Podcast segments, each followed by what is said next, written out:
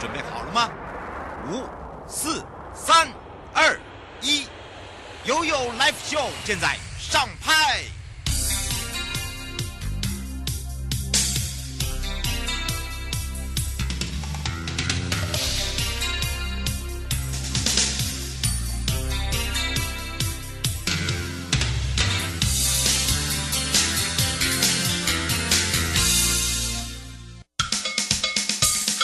跟你说，我跟你说，我跟你说，我跟你说，七嘴八舌讲清楚。迎接你我他，快乐平安行，七嘴八舌讲清楚，乐活街道自在同行。当然，我是你的好朋友瑶瑶，陪伴大家也是大家的好朋友。营建署总工程师游元顺，我们的游总，我们先让游总跟我们两岸三地的好朋友打个招呼。嗯，各位好，我是营建署的游元顺总工程师，谢谢。是，当然呢，游总今天要来开讲喽，让大家轻松一下，长知识之外呢，也让我们的民众有感呐、啊。其实呢，我们在上一集有跟大家聊到这个人行道的规划遇到一些挑战之外，还有就是在道路分配有一些哦，让我们民众可以有更多的思维，更大的进步空间。那么当然包含了哦，我们上一集也有讲到为什么会去注重我们这些行人的路权，那么有一些具体的作为跟做法之外，我也想要请教一下游总哦，其实做了那么多，一定有让你感触很深的哦，这个案例，我们是不是也来请教一下我们的游总？哎，好，哎，主持人哈、哦，大家好哈、哦。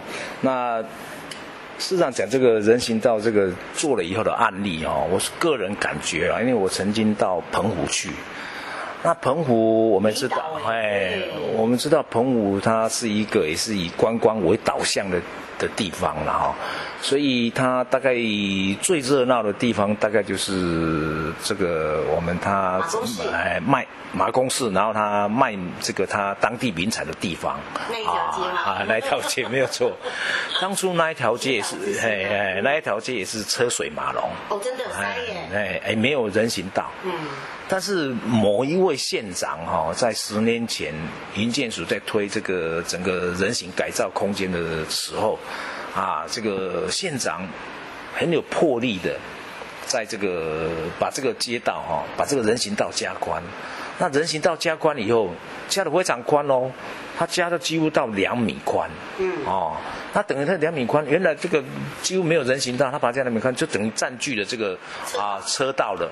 那这个商家在讲说，你这人行道拓宽，你用那个车辆都不来了，我一个生意怎么做啊？没办法做生意啊。商家考虑的就是什么？第一个就是他没办法做生意，他的等于他的他赚钱的机会减少了。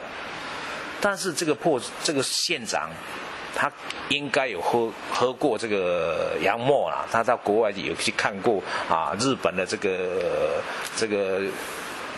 电器电器的这个哎，电器街的徒步徒步区，哎，我想这个这个县长，如果不是日本，应该也会有到其他国家去。所以他很坚持啊，他自己亲亲自很坚持，无论如何要把这个人行道建起来。一开始这个困难重重啊，包括施工的时候啊，可能遇到这个这个厂商啊，遇到各种这个刁难呐哈，然后县府要排除各种的这个困难。没想到这个县长的眼光是正确的。当这个人行道建设起来以后，这个商家的生意哈，这个不减反增。因为为什么？人潮就是钱潮。因为啊，所以人带了很多人，人就在那边活动，在那边行动，甚至在什么这个街道上有这个小咖啡可以喝。街头咖啡。哎，所以这个人行的这个这个什么建立起来以后，徒步去建立起来，对于商家是没有影响的。所以这个观念的改变啊，事实上应该不是只有一个地方啊，应该我是觉得每一个地方的局处所长如果都能够这样做的话，啊，我想的话，对他们这个整个。观光啊，不管是观光或者是行人安全都有帮助了。除了这个澎湖的这个案例以外啊，我们觉得最近的新北市啊，或者是桃园市，哦，也做了很多。对这个人行哈，这个建制啊，我是觉得他们也做得非常好。怎么讲呢？他们除了这个我这一段的这个人行，把它这个跟骑楼结合打通以外，他们现在在拼什么？拼这整个这什么一个区块，这个人行都能够通。啊，所谓七怪是什么？等于它可以四通八达。他们现在不是用单一方向的这个人形，他们是在拼四通八达的人形的串接。我是觉得这个。这些县市啊，哈，也值得其他县市来学习。那当然是台北市，它是得天独厚了，哎，这个是要跟台北市来比的话，它可能不容易。但是我是觉得他们有很大的可以努力的空间，大概是这样。是，而且我发现哦，这个我们常常在讲到，哦，尤其是这个尤总也有讲到了，这个我们涵盖范围太大，好，都是需要大家一起来努力，让民众民众有感啊，让县市呢觉得做得开心。我们常常在讲说。说我们会办很多的这个说明会，包含了你知道吗？人行环境里面还会考量到就是无障碍空间了。我觉得无障碍空间也是现在呢很多不管是在观光方面，在人行方面很重要的一环。嗯，这个无障碍空间呢，哈，这个就是我们工程的术语，常讲这个通行的，呃，没有，这个叫通通行设通用设计，然后通用设计哈。那这个所谓这个是等于是什么？我们从一出生，嗯，这个出生了以后，不管你出生的人，这个大部分人都是正常的，但是有一些可能他他是天生的，啊，先天的或后天的这个视盲啊等等的不方便，我们这个通用就是说要适适用这些所有的人，啊，到你老死之前，啊，不管你是拿拐杖坐轮椅，所有人都可以用。所以我们叫做它这个是一个无障碍的空间，所以公我们做出来人行道不是只有是什么，不是好看，不是看水的娘，重点它是要实用，它能够用。所以我对于我们这个营建署哈，这个相关有涉及到这相关业务的。的同仁呢，我也常常跟他们讲，我们可能有一些观念要改变。我们以前就说啊，我做这个设施要让它漂亮一点，所以人行道常常去去铺那个，哈，人行道常常去铺那个砖。哦，方块砖呐，或者是这个这个美化的这个经过美化的这个设施，但事实上，我是觉得这个哈、哦，对于某些人呢是不实用的。砖和砖有砖缝，嗯，啊、哦，有时啊，有时会造成不平，哦，尤其你这个施工如果是施工不够细致的话，对老人家这是非常危险的，稍微踢到他就会跌倒，啊、哦，再来就是对轮椅族。它这个有缝的话，它坐起来是非常不舒服的，所以我们在路上可以看到某些外劳，啊，某些就来台湾服务的这些这个我们工作者，他喜欢把老人推在什么这个道路上面，他不喜欢推在这什么这个人行道上面，为什么？因为人行道坎坷啊，哦，崎崎口口，那。对这个一般的老人还好，对脊椎受伤的老人，他绝对受不了那一种什么颠簸的这个过程，所以他宁愿走在什么轮椅走在这个 AC 道路上。那 AC 道路是属于什么？这个是车辆在走了，你看多危险呐！所以这个是我们也是值得要去改进的地方，所以我们才。对这个无障碍的这个这个整个空间的设计，我们是非常重视，大概是这样。是，不过未来的人行规划哦，我们有一些这个作为跟做法。那么怎么样呢？来这个让民众哦了解，其实大家都知道，他现在对于这个所谓高龄高龄这样的一个呃话题，不是只有在台湾，其实全世界都有面临到。你看最近那个，我们常会看到日本啦。呃，或者是欧美啦，甚至台湾也一直在讲到高龄高龄，是不是要如何给他们一个安全，然后又很舒适的一个人行环境，也是我们现在努力在积极做的。那么这个做的方向，以及现在正在努力做的，我们也要让民众了解。好，谢谢主持人哈。这个一直在讲这个高龄的这个社会，我们在去年哦就已经迈入这个高龄社会。所谓高龄，就是大概我们在我们整个人群中六十五岁的，嗯，好，大概是这个大概七个。有一个这个啊，六十五岁以上的这个老人家的话，就算是高龄的社会。对呀。那我们到二零二零这个大概民国一百一十五年的话，我们会进入这个超高龄。那超高龄就是说，大概是五个就有一个六十五岁以上的这个老人家了哈。嗯。所以事实上，这个我们真正是已经是一个比较比较老化、比较老老人家多的这个这个社会了哈。这个不管。这个生产力啊等等然后可能这个都是有影响，所以国家就把它当成是一个国安的这个议题啊，哈，因为现在也少子化嘛，大家不生这个危险。但事实上哦，我们除了这个生产以外哦，那怎么让我们这个我们老人家啦，或者是我们小朋友比较好的生活空间呢？哈，那当然这个人行规划就变得显得越来越重要，越来越重要哦。除了刚才我提到的这个整个我们人行道不只是单一的这个一个方向，而且要四通八达哦。但事实上要建立这个四通八达的人行道是非常困难的哈，非常困难的哈。所以我们现在大概有一些议题哈，我们大概这个议题已经也算是成熟了哈。我们在这个整个国家的这个大运会报哈，有交通部主主办的大运会报哈，在大运会报里面，我们也提到说，我们要把这个我们来设计的这个车道宽哦，我们早期的这个车道宽哈，慢慢把它变这个把它缩小一点，把这个空间弄出来。那当这个议题可能会引申一个议题，那你车这个车道缩小，是不是造成这个车速啦等等啊？这个是要往下，哎，都要往下降。但事实上，说实在，台湾的车祸哦，真的太多了，频繁，哎，太多了哈。所以说，人家说十四车祸九十快啊，很多都是这个因为快引起的这个车祸哈。那我们车道缩小，说实在，不是单单为了这个是腾出这个空间来建置人行道。事实上，对于我们这个整个，为了这个安全，也有相当的一相当的这个关系的哈。我们知道这个日日本的人口相当多，我们的人口几乎它的十分之一而已，但是。我们每年发生的车祸数几乎跟它相当啊，哈！当然，这个跟我们的百姓的这个相一些的生活习惯等等有关以外啊，哎呀，这有关以外，那事实上跟我们这印尼的设施的建设也有一些关系。各位如果哈有机会到日本去游玩，我们可以知道它的道路事实上都不大。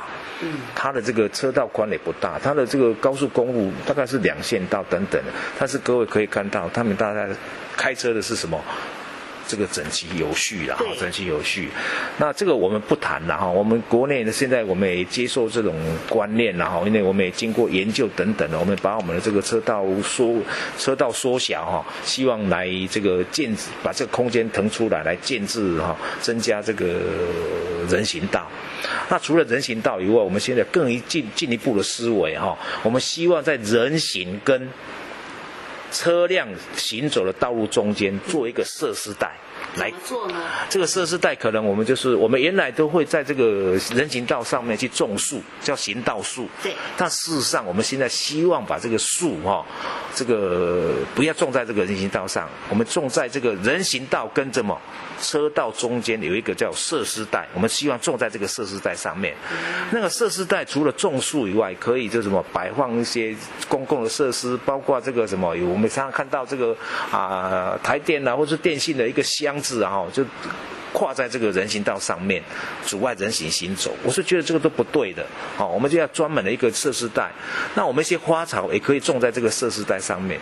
那这个设施带它不是为了说啊摆放这个台电的设施的，或者是这个电信的设施的，或者是电杆的等等，那不是。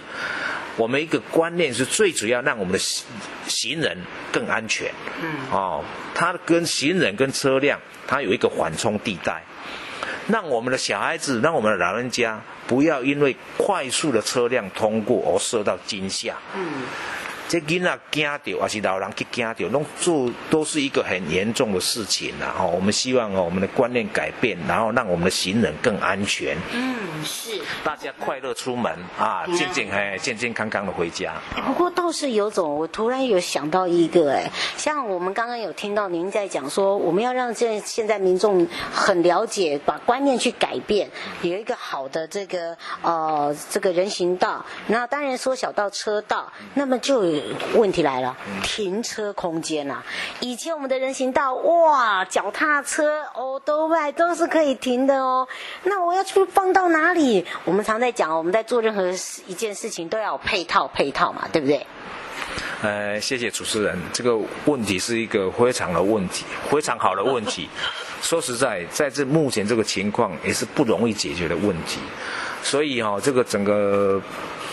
问题哈，单一个部门可能也没办法解决啊，哎，要跨部门。所以事实上，早期在这个省政府的时代，它有。有一有有规划，有有专门在补助这个我们做停车停车场，是。但是事实上，那早期哈，因为车辆那时候不普及，所以很多的停车场变成一个什么？蚊子馆，蚊子馆，也从头到尾一直在被追究，被这个我们报章杂志来攻击。但事实上，现在这个时候看起来，哦，那时候真的是有一点，也真的有一点前瞻了哈，有一点前瞻哈。那时候如果那时候再多再盖十倍的停车场的话，大概今天就没有停车场停车空间的问题啊。但是所以说现在大概我们政府哦某部门也有在这个补助地方政府在做这个停车场。那问题是说这个现在这个地啊都是非常珍贵，哎呀寸土寸金了啊，所以现在盖停车场事实上有点缓不济急了。但是没办法，这个已经发展在这个时代，我们要用各种设施来解决这个停车的问题。当然，我们大众的这个运输哦，我想各级地方政府他们也是绞尽脑汁，怎么让他的这个大众运输哦能够更啊这个顺畅顺畅哦，能够更普及哈。那当然有一些他们也利用这个用。补助的方式，然后公车补助的方式，哎，来鼓励我们这个，我们大家希望尽量用这个大众运输，啊，让这个整个这个啊车辆啊尽量少进入这个市区里面，让这个停车停车的问题哈能够降低。但事实上哦，再怎么讲这个都不容易的哈，所以这个可能后续真正。要去解决的，可能我们现在书里面在在推这个推动这个都市更新啊，这可能在都市更新的时候也要去就啊整个规划这一块啊，那所以这个整个政府部门啊，它大概整个。要一个单一个机关来解决一件事情哦，是不容易的然后。这个要靠各机关的这个来互相来协助，这样。目前大概是这样。嗯、是，不过尤总，我觉得也是要这个教育我们的民众哦，让我们民众呢长知识之外，还可以有一些呃这个行的知识啊。所以为什么我们在节目里面一直要让大家有一个观念，就是说，哎，可能你会觉得以前呢，我们都是看到报章媒体啦，哈，或者是电子媒体啦，啊，或以及我们自己这比较表面的了解，可是如果真的深入了解，才会知道说每一环都有在做，只是他做的是个速度，包含了哦，它是有分制的，对不对？对。那么呢，是不是也可以请尤总呢，来让我们的民众哦，可以更了解一些观念哦，来让他们知道说，哎，我们现在做的程度到哪里啦？哦，有哪一些需要我们民众配合的啊？哎，谢谢主持人哦，这个。这个世上哦，我们人生的这个天生就有两条腿，两条腿就是应该是要要走路了，要多走路了。所以我是觉得，我们先对于我们人来讲，应该先建立说，这个走路是对我们有帮助的。嗯，观念。哎，在这个观念之下，我们再来。要求说，哎，那我我两条要走路会对我自己健康有帮助，那好啊，那你这个政府部门收了那么多税金的话，那你应该就是要建立这个这个行人的空间。好，政府部门现在有在做，但是有在做，事实上这个有时哦，做一做，它会就会被这个某某些人呐、啊、来占据等等的哈、哦，所以我是觉得说啊，骑楼哈这个被占据的哈，当然骑楼它这个是也是。一个私权的哈，但是说如果全部把它变成这个公共通行权，有时哈，虽然这个有骑楼有税金的减免，但事实上这个啊，这个对于商家来讲，它也是。有时也是造成他的不方便啊，但是我们先不提这个，我们想说，如果我们看到某些真正都没完全没办法通行的话，那可能就是行人这边哈也要协助哦。我不是叫他们去做教别啊，我是说建议他们哦，事实上他可以有一个良善的建议哦，给相关的这个指挥单位哈，还希望他们来协助哦，来这个让我们这个行人的空间能够很通畅。这个除了让自己通畅以外，段，我们等于也照顾我们的小孩子，照顾我们的老人家了。嗯，哦，所以这个应该也算是一种善举哦，善举。所以啊，人家说不要为善，什么善小，怕人家不知道了哈。但是我是觉得这个对于自己哈，这个积德方面都是有帮助的啊。所以除了这个我们要求这个行人空间以外，我们也要除了自己的这个空间以外，也替我们的小孩还有替老人家来争取。没错，不管是老人家也好，小孩也好，甚至有一些这个新手爸爸妈妈推车啊，哦，或者是我们这些呃身障的朋友啊，我有要一个这个无障碍的空间啊。其实大家一起来努力的时候，你会发现，哎，其实我们的道路是非常好的。当然，如果说你觉得哪里呀、啊，哎，可以去改善的，包含了听完节目觉得哇，真的也有很多地方呢。其实小细节我们不知道，不过透过节目里面了解以后呢，哎，当然有发生问题的时候，我们也可以给予善举的一个建议哦，让大家可以呢有一个好的一个通行权。所以今天也非常谢谢我们的营建署总工程师游元顺，我们的阿布拉游总呢陪伴我们大家介绍的这么多多。那么我们也要非常谢谢我们的游总哦。好，谢谢主持人，谢谢大家，谢谢。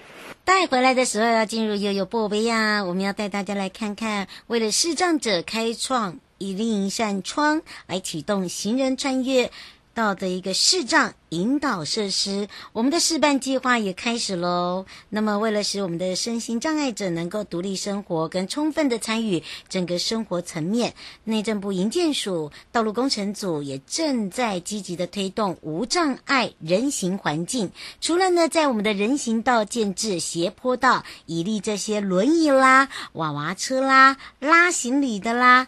菜篮族的通行之外，近年来我们在推动各项的措施，也希望为我们这些视障的朋友建构一个安全、通畅及友善的通行环境了。好，待如何的让这些朋友们可以更清楚，回来告诉你哦。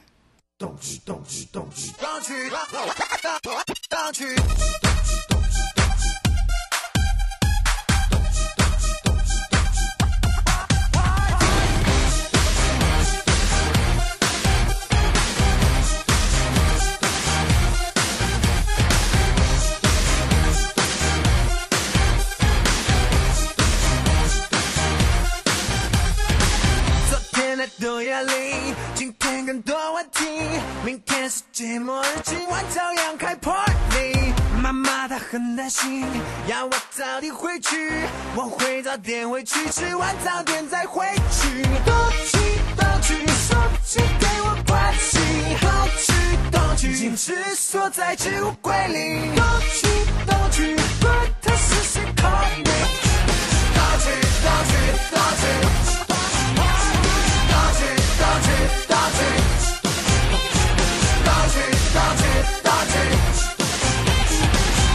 悠悠宝贝啊！回到了悠悠宝贝呀！为了我们的视障朋友，总有这个路口迷茫的时候。那么呢，这次现有的现行行人穿越道的一个规划方式，那么在整个视障者对于穿越马路会有那种害怕，对不对？他们都只能靠这个车流声来辨别，常常在这个穿越过程中就发现，哦，我到底这个方向在哪里？尤其是大型，而且。穿越距离较长的路口，那么行人穿越道较长，在穿越过程就很容易偏离方向，迷失在整个路口的中央，让我们的视障朋友没有办法顺利通过，同时也会造成一些交通安全的问题。那么以这样的一个方式呢，我们就开始哦，发展一个新型的交通标线设置方法。这些设置的方式，呃，绩效如何？我们就来看一下了。那么呢，呃，在八十七，呃，应该算九。九十七年的时候，我们就办理一个市区人行道的视障引导设施，以做现况调查跟呃使用后的评估。结果啊，在显示路段上，只要净空主要的通行路径，路旁有花台、座椅、侧墙或者是原石等等，均是有效的侧面引导设施，就可以让我们的视障朋友安全的接近路口的范围。那么，在一百零八年。呃，一百零三年的时候办理了人行道原斜坡警示，那么呢，有做这样的一个引导措施，可以让我们视障朋友安全的接近路口范围。好，当然呢，以这样的一个警示设施用后的评估跟改善的对策，评估的结果也是以不同的材质或者是颜色，在路口范围施作警示带以及定位砖，效果是有限的。那么，碍于一百零七年改以铺设导盲砖作为警示带以及定位砖，测试结果显示有助。于视障者找到等待、等候、穿越马路的位置。除此之外，为了协助我们这些视障朋友在进行路口的定位、穿越马路的时候有效的来做定向，也可以顺利的通达对向的一个人行道。去年就是特别向交通部申请了行人穿越道示范引导线的计划，也获得交通部的同意，在我们的台北市、桃园市、台中市、台南市。高雄市示范行人穿越线的绘制厚度零点四到零点五公分的引导线，那么也是引导视障者前进方向。委托中华视障联盟邀请一起来，呃，一定的程度定向的行动力啊、的视障朋友来做一个测试。那么由马偕医学院进行评估，评估结果显示。